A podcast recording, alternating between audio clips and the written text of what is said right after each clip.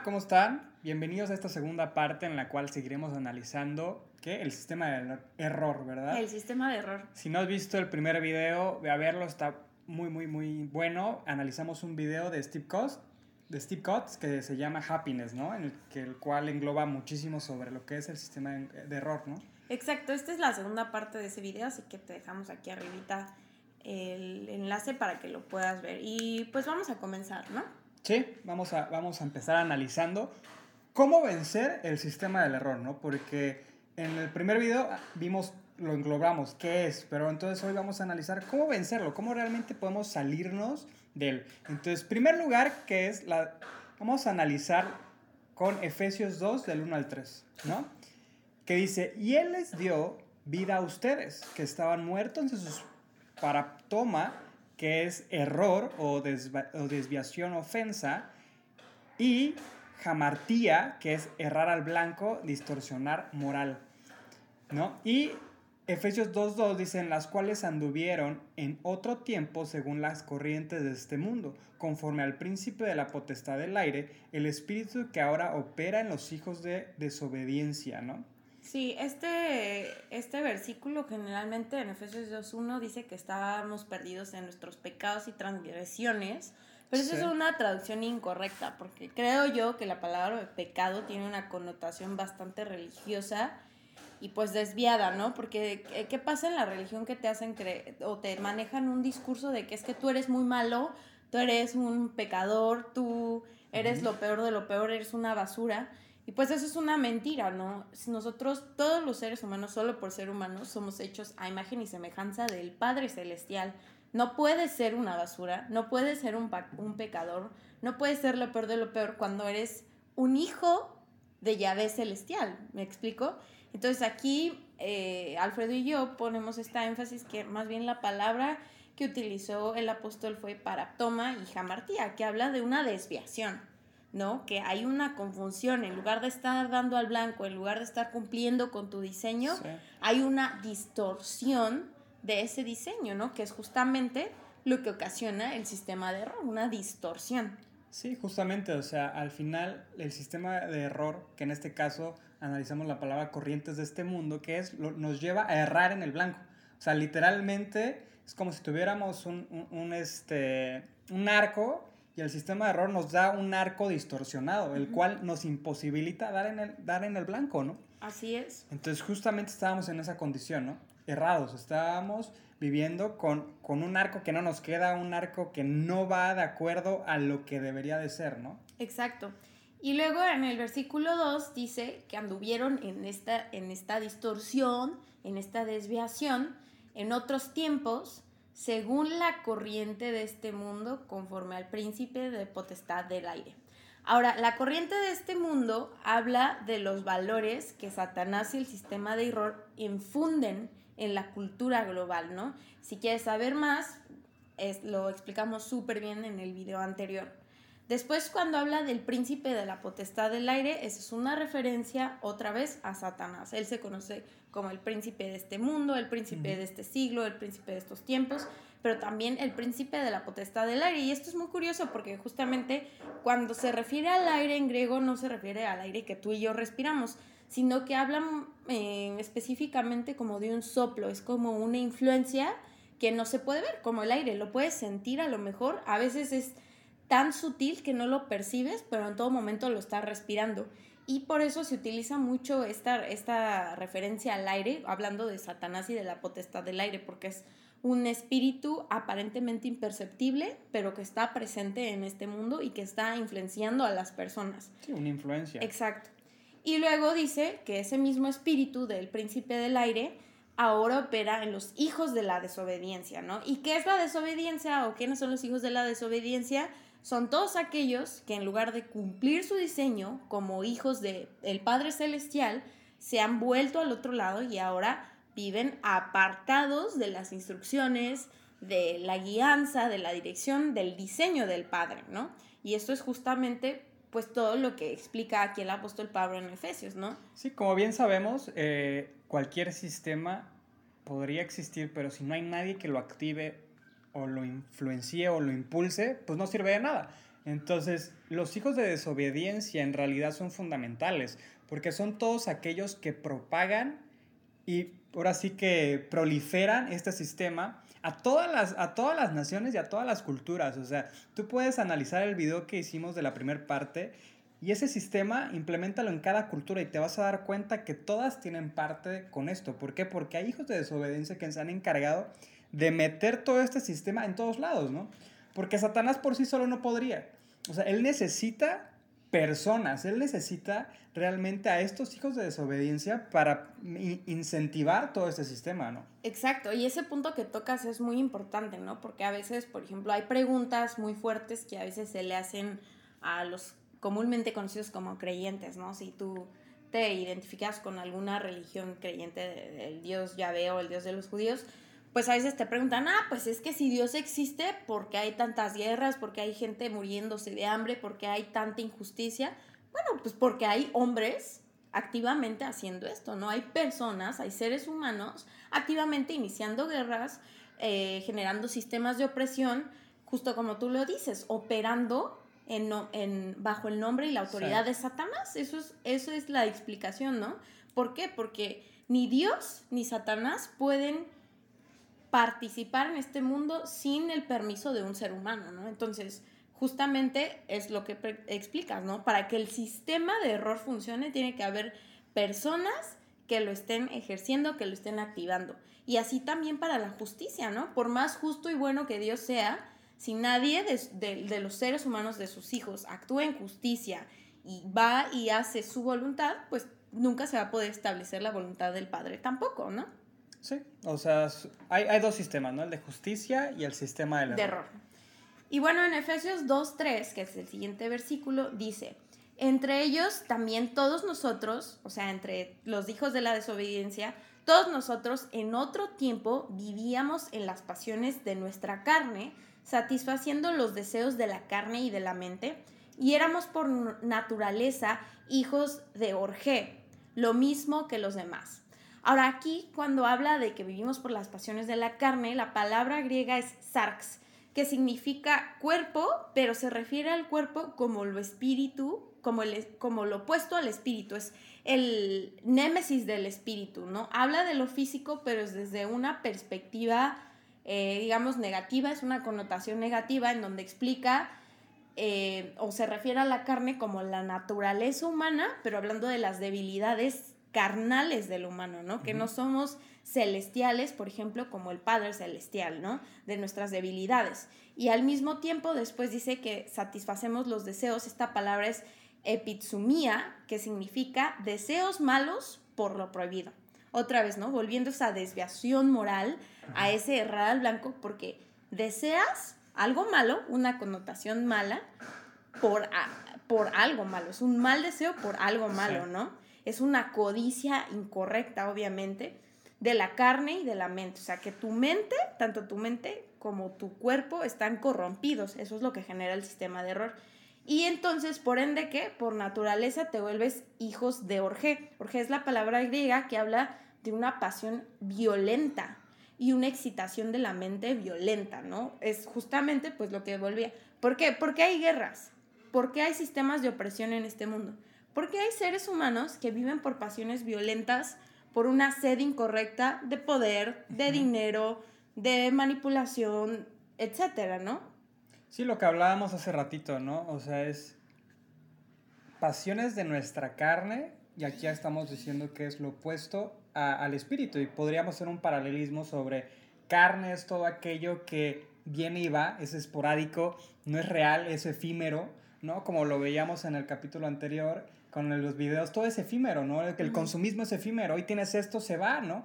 Y, y que tenían conductas muy violentas. Por eso que el sistema dice, tienes que tener esto, pues voy, pero es con, al grado que tenemos conductas hasta bastante agresivas de, de otra especie, pues, ni siquiera del ser humano, ¿no? Entonces, nos vamos desvirtuando, ¿no? Y digo, los animales, pues sabemos que es de su naturaleza, ¿no? Y que se mueven en base a sus necesidades, ¿no? Pero en este caso ni siquiera son necesidades reales, ¿no? Y eso es lo peligroso. Sí, ahí lo dice de la mente, ¿no? Y, y, que son mentiras, ¿no? Entonces podemos tomar todo lo que es alimentar a la carne, en este caso es alimentar mentiras, Mm, que nunca te van a saciar y que ahí vas a estar. ¿Y que es lo opuesto? Alimentar el espíritu, que es la verdad. Y que siempre vas a estar pleno, ¿no? Entonces, esto es bien interesante porque eso es lo que hace el sistema del error. Enfocarte en tu mente, ahora sí que comiendo anzuelos efímeros, mentiras del sistema del consumismo, tú estás totalmente embrutecido literalmente, ¿no? Embrutecido en, en los afanes que te llegas a volver violento, este, agresivo, este, nocivo, se te olvida hasta el factor humano, ¿no? Tú bien lo decías, imagínate esas personas dueñas del petróleo, y hoy las guerras son por el petróleo y por zonas estratégicas militares, con fin de controlar, ¿controlar qué? ¿No? Algo que es efímero, ¿no? Es la misma mentira, ¿no? Y, y esto es terrible, ¿no? Sí, entonces, pues al final estos tres versículos y todo Efesios explica pues el resultado del sistema de error. Sí. Pero la parte más importante y por qué iniciamos este capítulo con Efesios es porque inicia en Efesios 2.1 diciendo, Él les dio vida a ustedes que estaban muertos, ¿no? Él hablando del Mesías. Sí. Él nos dio vida. Entonces, aquí nos está diciendo que en realidad sí tenemos acceso a una vida verdadera y nuestra vida no es esta falsa vida de pasiones que el sistema te lleva a vivir, ¿no? Y que muchos están perdidos. Entonces aquí la pregunta es, que sería equivalente a la del título de este episodio, ¿cómo tengo acceso a esa vida, no? Porque si ya me dio la vida el Mesías, ¿cómo yo tengo acceso? Y no estamos hablando de ir al cielo, ¿no? Porque a veces muchas, muchas personas piensan eso, no, pues es que la vida eterna es un día allá en el cielo, ¿no? Y pues no, no, en realidad la vida que nos dio es, sí, en la eternidad, pero también hoy en día, ¿no? La pregunta es, ¿cómo tengo acceso a esa vida desde hoy? Sí, aquí me lo está diciendo, pero entonces yo veo mi realidad y mi realidad es otra, completamente distinta a lo que, a lo que explica Pablo aquí.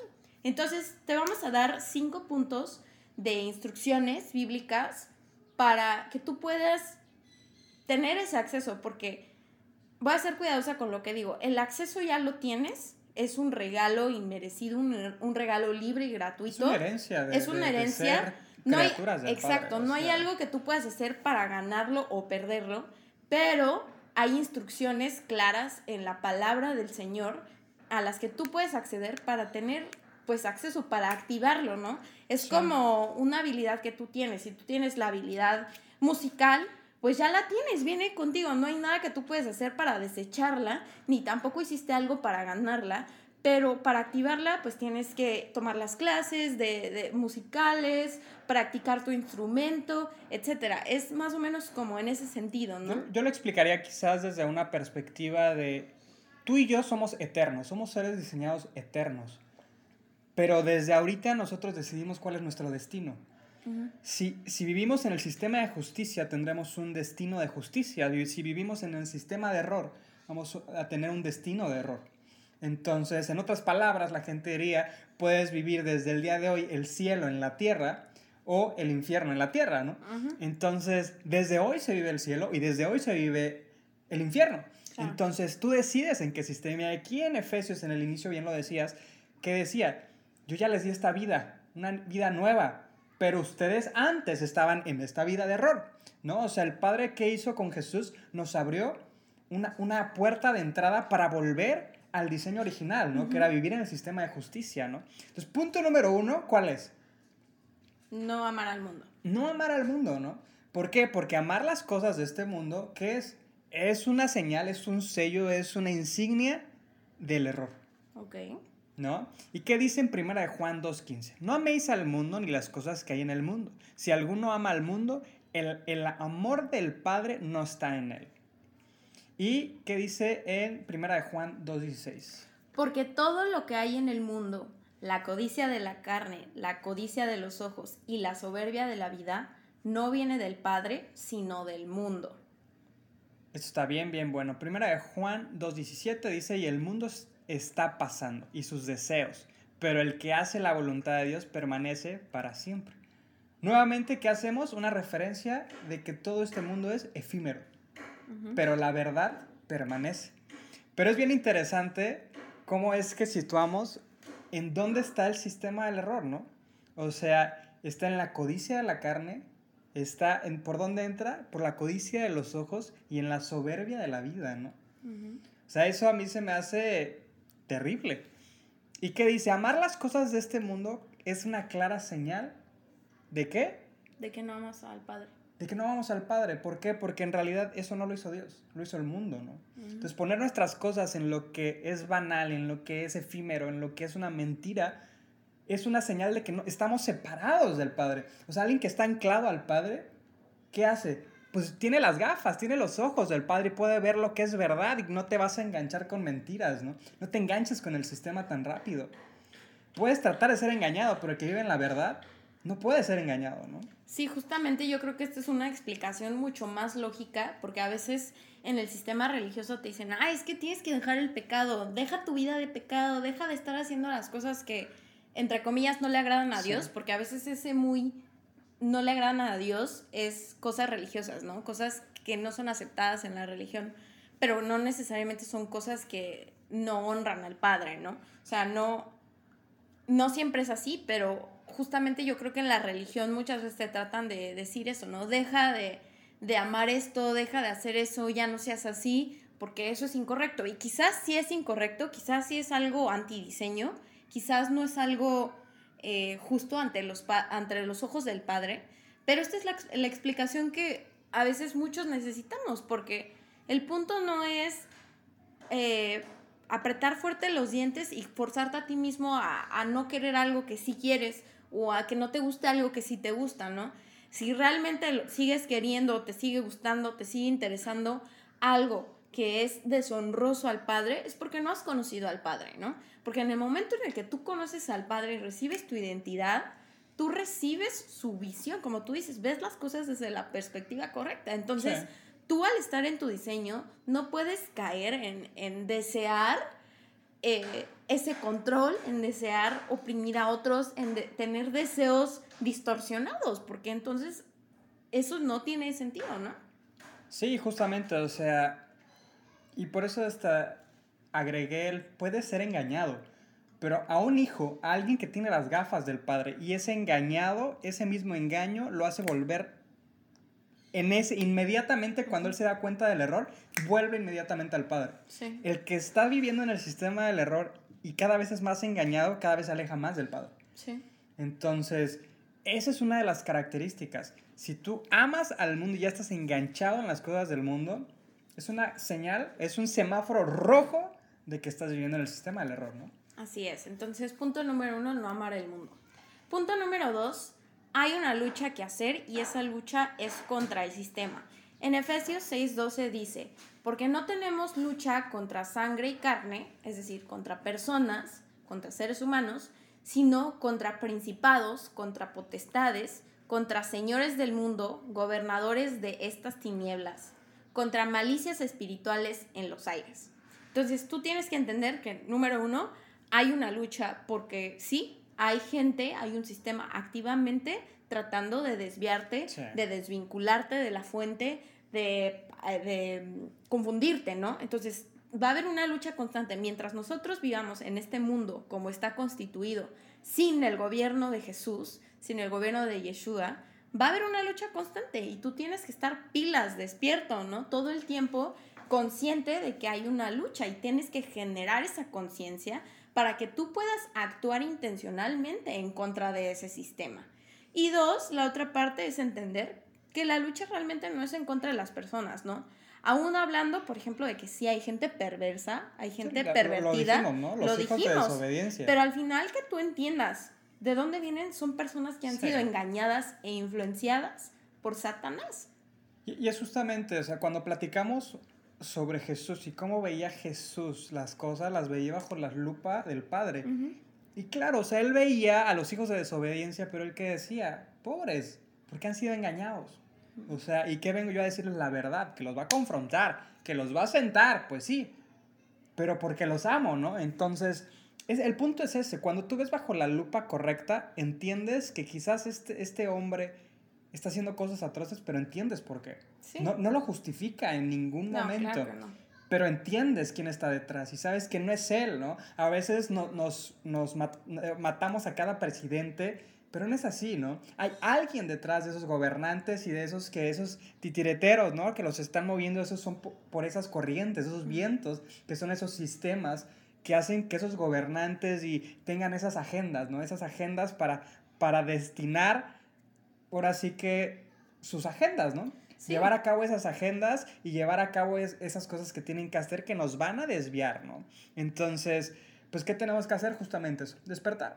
Generar una conciencia y intencionalmente, activamente permanecer, porque sí tenemos que permanecer en esta lucha y creo que los, los tiempos no se van a poner más fáciles, no va a haber menos opresión, no va a haber menos tensión en el ecosistema global pero tenemos que permanecer y generar una conciencia, ¿no? Sí, más que nada irte desenganchando, porque creo que hoy estamos a tiempo, estamos a tiempo de empezarnos a desenganchar de un sistema financiero totalmente consumista, por ejemplo, hoy creo que estamos mucho, muy, muy a tiempo de poder salir de ese sistema, de ese engaño del consumir más y más y más y estar endeudados hasta el copete.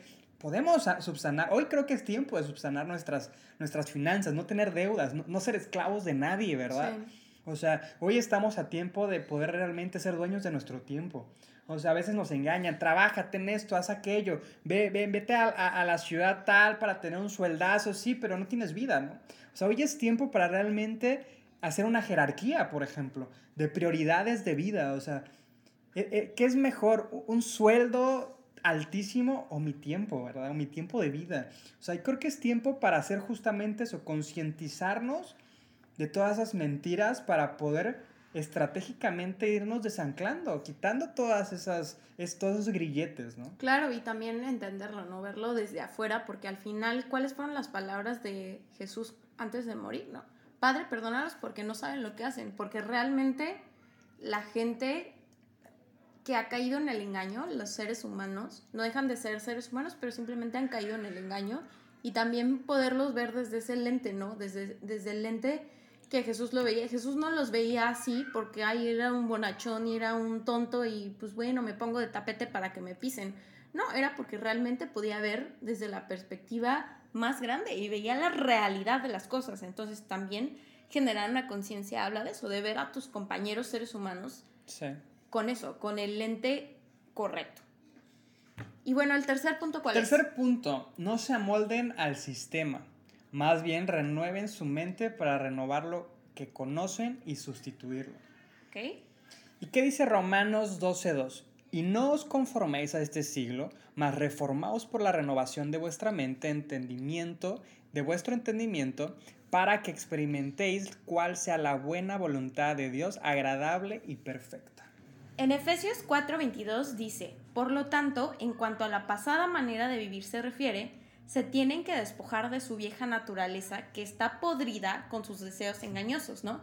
Que es lo primero que veíamos, o sea, todo lo que tú eres, lo que tú quieres, como tú piensas, está podrido si tú sigues pensando conforme a lo que se te ha adoctrinado mediante el sistema de error. Que este sistema de error está en todas las culturas, es algo ya global que ha estado eh, en, la, en la humanidad, en el planeta Tierra, por siglos. Entonces hay que ser cuidadosos con eso. Hay otra versión, ¿quieres ayudarnos a leerla de Efesios sí, 4? Efesios 4, 22 al 23 dice, a que dejéis cuanto a la pasada manera de vivir el viejo hombre que está viciado conforme a los deseos de error. 23. Y tienen que permitir que sus mentes y sus ruajim, espíritus, permanezcan renovándose, ¿no? Entonces aquí en este punto, pues como, como lo explica Efesios y en Romanos, tienes que renovar la manera en la que piensas y cómo desaprendiendo todo lo que el sistema de error te enseñó, te adoctrinó, porque hay muchas cosas que inclusive la religión ha absorbido del sistema de error y que se te ha adoctrinado y que muchas personas han interiorizado y que eso no es necesariamente la verdad, ¿no? Que tú tienes que realmente por medio del Espíritu, como lo dicen en 4.23 Efesios, por medio del Espíritu, tú permitas que se renueve tu mente, ¿no? Porque el error a qué va? A la perversión de la mente y de la carne, ¿no? Sí. Entonces, ¿qué necesito yo para salir de eso, para vencer a eso? Necesito renovar mi mente por medio de mi espíritu, recibir la verdad por medio del espíritu. Y, esa es la clave, porque como dijimos hace rato, el espíritu es incorruptible. O sea, e, el, el despertar en realidad es vivir en el espíritu. Es que el espíritu tome las riendas de nuestra vida. ¿Por qué? Porque el espíritu realmente es el que te puede guiar. El problema es que si no, no hemos despertado, estamos viviendo en nuestra mente, alimentando nuestros deseos carnales. Y, y eso nos lleva a conductas desordenadas, violentas, como ya lo hemos dicho. Entonces, el único que puede poner un orden real es el espíritu. Sí, y ese, ah, perdón. Y el espíritu, ¿por qué, ¿por qué, el espíritu es tan fuerte e incorruptible? Porque está anclado a la verdad. Entonces, la, la verdad es la que nos hace libres, ¿no? Otra, otro versículo famosísimo es eso, ¿no? Y la verdad os hará libres. Justamente es por eso. Porque si nos, el espíritu que está anclado a la verdad, empezaremos a ver mentira tras mentira tras mentira y podemos ir quitando cada una de ellas, ¿no? Pero ¿cómo? Solamente por medio de la renovación de nuestra mente. Es decir, decirle a nuestro espíritu, toma el control, someternos al espíritu, ser, ahora sí que empezar a trabajar nuestro cuerpo espiritual para desarrollarlo, fortalecerlo, para que tome el control. Y así ir sustituyendo la forma pasada de pensar, valga la redundancia. Sí, y ese es justamente parte del punto número cuatro, que es conoce a tu enemigo y recibe el camino de la vida. El problema aquí, aunque se nos ha sido otorgado ese camino de la vida, porque Jesús dijo, yo soy el camino, la verdad y la vida, o sea, nadie va al Padre, a esa vida, a esa eternidad del diseño, si no es a través de mí. Hay que recibirlo, ¿no? Él ya nos lo dio, pero hay que recibirlo. En 2 de Corintios 4:4 dice, ellos no llegan a confiar porque el Dios del Olam Hase, que significa esta era, ha cegado sus entendimientos para prevenir que vean la luz que resplandece por las buenas noticias o por el Evangelio acerca de la gloria del Mashiach, del Mesías, el cual es la imagen de Yahvé, el Padre Celestial. Entonces, justamente el error que quiere, que no te enteres, que no recibas, que estés perdido, que estés distraído, de algo tan grandioso, tan fenomenal, tan gratuito, tan libre, tan global, universal que se nos ha entregado. Sí, aún peor, o sea, el, sistema, el error que va a ser que no te importe. que, la verdad esté frente a tus ojos, pero no te importe. O sea, que, que tengas acceso a esa información, pero que ni siquiera sea de tu interés. Que no sea relevante. Que no esté dentro de tus prioridades, que estés tan ocupado en todo lo que tienes que consumir y en todo lo que tienes que hacer, que, ah, no, no me interesa, ¿no? Ah, después, sí. Pero eso es lo peor, que el sistema del error no nos está ocultando nada. Nos lo pone a nuestros ojos, pero nos ha metido en, nuestro, en nuestros corazones, literalmente, en nuestra mente, el que eso no es relevante, el que eso no es importante. ¿sí? Y justamente, pues aquí es, a ver, ¿cómo yo puedo, cómo alguien puede obtener esa conciencia de que es importante, de que está ahí, de que tengo que recibirlo, que tengo que activarlo? Pues a través de la revelación y entendimiento que nos da el Espíritu Santo, el Ruach Kodesh. Él es quien nos despierta y es importante recibirlo porque Justamente esa es la respuesta, diría yo, una parte elemental de por qué muchas personas, aunque la salvación es para todos y ese acceso a esa vida conforme al diseño está libre a quien guste tomarla, ¿por qué no la toman? Porque están perdidos y no tienen entendimiento del valor. Es, es como si yo te trajera una moneda súper valiosa, te la pongo enfrente, pero si tú no conoces que las que ciertas monedas se coleccionan y que ciertas monedas tienen un valor y, y no lo puedes ver y no lo entiendes, no te va a importar la moneda, aunque yo te la regalé, no la vas a querer. Y es justamente similar, así pasa con la salvación, estamos perdidos que no le podemos dar valor a algo que es tan, tan importante, que es tan grande y que realmente lo necesitamos, ¿no? Porque no hay una sola persona en la tierra, en la historia de la humanidad, que no necesite esa salvación del Mesías. Sí, justamente esa es la importancia del Espíritu Santo. Y por eso cuando Jesús se fue, decía, es que me tengo que ir. ¿Por qué? Porque necesito dejarles al Espíritu, al Espíritu Santo. Entonces Jesús sabía que ese era el siguiente paso. O sea, ya vine yo a mostrarme, ya vine yo a, a despertarlos, ya vine yo ahora sí que dejar esta nueva mente a instituir la escuela de justicia, el sistema de justicia, vino a hacer justicia, pero ahí les dejo al espíritu para que puedan entender, para que puedan valorar. ¿Por qué? Porque hoy tú hablas de Jesús, incluso hoy ya lo meten en temas políticos, ya lo meten en temas este, fascistas, religiosos, lo meten en temas religiosos, o sea, lo etiquetan como algo que no es. ¿Y quién hizo eso? El sistema de error. ¿Por qué? Porque va a tergiversar la obra de Jesús. O sea, el sistema de error va a mentirnos con lo que hizo Jesús. Pero ¿qué va a hacer el, Espíritu Santo? Confirmar la justicia de Jesús. Y va a confirmar el sistema de justicia en nuestras vidas. Que eso es lo más importante, ¿no? Porque entonces ahora sí yo ya puedo empezar a valorar y a discernir con la lupa del Padre, que es el Espíritu Santo, ¿no? Sí, y pues ahora que hablas de cómo el sistema tergiversa, pues a mí me suena mucho que justamente creo que la religión ha hecho un daño muy grande, principalmente, ¿no? Porque la gente, para empezar, confunde religión con espiritualidad, ¿no? Que no es lo mismo, la religión es un sistema de hombres y la espiritualidad es una, una parte de, de la identidad de cada uno de nosotros. O sea, son cosas que ni siquiera hay una forma de comparar, ¿no? Para empezar desde ahí. Pero luego, por ejemplo, muchas veces en la religión se te maneja un discurso de que es que Jesús vino a perdonar tus pecados. Y tú dices, ok, y a ver, ¿y por qué son pecados? ¿No? ¿Quién dice que esto está mal o, o por qué esto es malo, etcétera? Y luego dices, y pues yo para qué necesito que me perdones si a mí no me importa, ¿no? Es un speech que no tiene ni siquiera sentido. No tiene sentido, ¿no? Porque dices, pues, o sea, si alguien ahí el vecino a quien ni le hablo se ofendió por algo que para mí no está mal, pues para qué necesito que me perdone, ¿no?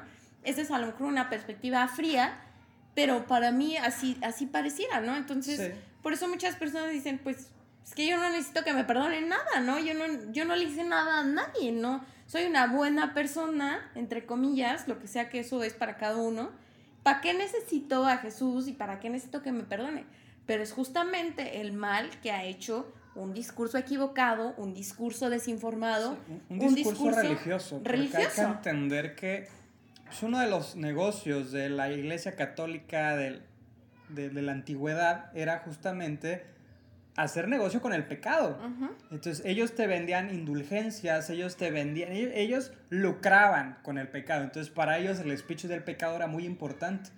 Entonces pues claro, todo era pecado, ¿no? Y Jesús vino por el pecado. Y en realidad no, o sea, Jesús vino a hacernos justicia. ¿Por qué? Porque nos estaban engañando. ¿Por qué? Porque estábamos siendo eh, eh, engañados con la mentira. Entonces Jesús vino a decir, esta es la verdad.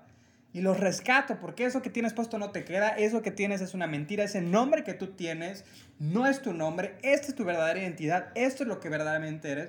Jesús vino a despertar a la humanidad para que retomaran su diseño, tomaran su, herencia, herencia y la vivieran. Entonces Jesús no vino a cubrir pecado, o sea, Jesús vino a liberarnos de la iniquidad, que eso es bien distinto. Sí. La iniquidad es la herencia del sistema de error. Exacto. La vida es la herencia del sistema de justicia. De la verdad. De la verdad. Entonces Jesús, Jesús a qué vino? A darnos eso. A liberarnos de la iniquidad, no del pecado. Así es. Y por último, para terminar, el quinto punto. El punto número cinco es sé, firme y camina en madurez. La madurez evita que nos movamos con el viento. Y eso lo vamos a estudiar en Efesios 4:14, que dice, para que ya no seamos infantes, fluctuando y agitados por todo viento de la doctrina en el dadeo de los hombres, en arteria y para el rodeo del descarrío. Son palabras que suenan muy despampanantes, pero al final habla de doctrinas de viento. ¿Recuerdan la referencia que les compartíamos del aire, del viento? Que es una referencia a Satanás y al error satánico, ¿no? Y, el rodeo del descarrío es un descarrío, es un, una pasión violenta, salirse del camino. ¿Y eso a quién le pasa? ¿Quiénes son los que caen en el error? Los infantes fluctuando. Pero aquí obviamente no está hablando de infantes niños, sino más bien hace una referencia, es como una analogía de la inmadurez espiritual de las personas, ¿no? De esa falta de despertar espiritual que por falta de ese despertar espiritual son muy fácilmente convencidos de cosas equivocadas, ¿no? En Efesios 4:14, en la versión Reina Valera, dice, que ya no seamos niños fluctuantes y llevados por donde, por donde quiera de todo viento de doctrina por estratagema de hombres que para engañar emplean con astucia los artificios del error. En todos lados está presente esta palabra, está presente el sistema de error, ¿no? Que es básicamente lo que busques, engañarte, ¿no? Porque el sistema de error no llega en tu cara y te, y te dice, te voy a hacer miserable y te voy a quitar de toda tu herencia y eres un tonto, ¿no? O sea, no, no viene así, sino que es muy sutil, es un aire que te confunde, que te engaña y cuando tú ves, estás perdido y te perdiste de una herencia a la que tú tienes derecho de manera libre y gratuita por lo que el Mesías hizo por ti. Sí, cuando te das cuenta, ya es bien tarde. ¿Por qué? Porque tú firmaste literalmente que no querías tu herencia. Y eso es lo terrible del sistema de error. Que nosotros le abrimos la puerta, nosotros le damos acceso para que entre a nuestra casa, no entre a nuestro hogar, le damos acceso para que haga y deshaga. Y cuando nos damos cuenta del error, ya es muy tarde. Porque ya está firmado literalmente con nuestras palabras, con nuestra voluntad, el que así queríamos estar, ¿no? Pero pues creo que hoy en día, como tú decías, estamos a tiempo, ¿no? Y porque es la razón por la cual estamos haciendo este, este episodio y este canal, ¿no? Y pues para ir concluyendo con este punto, ¿cómo puedes caminar en madurez? ¿Cómo puedes dejar de ser un niño? Pues creciendo espiritualmente. ¿Y cómo creces espiritualmente? Entrenándote. ¿Y cómo me entreno? Pues estudiando la palabra, conociendo a mi Padre, conociendo a mi fuente. Realmente la clave para mí, desde mi perspectiva, es el estudio de la palabra, un estudio intenso. Y esa es, por ejemplo, la razón por la cual nosotros utilizamos muchas versiones y hablamos a veces utilizando el griego, el hebreo. ¿Por qué? Porque eso es parte del estudio de conocer la verdad, de ir más allá. Porque cualquiera te puede decir, Jesús vino a salvar, a perdonar tus pecados, Jesús vino a sacarte de la basura que tú eras. Pero si tú nunca realmente compruebas y vas más allá y haces preguntas y encuentras cosas que te hagan clic, que tengan sentido, que realmente te lo confirme el espíritu y que, eh, digamos, que estiren tu espíritu, que realmente tú sepas que estás creciendo espiritualmente, que cada día estás conociendo más a tu Padre, que cada día estás más conectado a la fuente, pues entonces realmente no estás creciendo, ¿no? Por eso hay mucha gente que es religiosa, porque son inmaduros, son bebés espirituales. Y es, la religión no te va a llevar a ningún lado, pero sí puedes madurar y necesitas madurar y caminar en esa madurez, porque eso es lo que va a evitar que caigas en el error. Sí, yo, yo te diría, ¿quieres salir de la inmadurez? Responsabilízate. En el momento en el que encuentras tu responsabilidad, maduras. ¿Sí? Con un ejemplo tan sencillo, en el momento que encuentras que tender tu cama es tu responsabilidad, vas a empezar a tender tu cama, ¿no?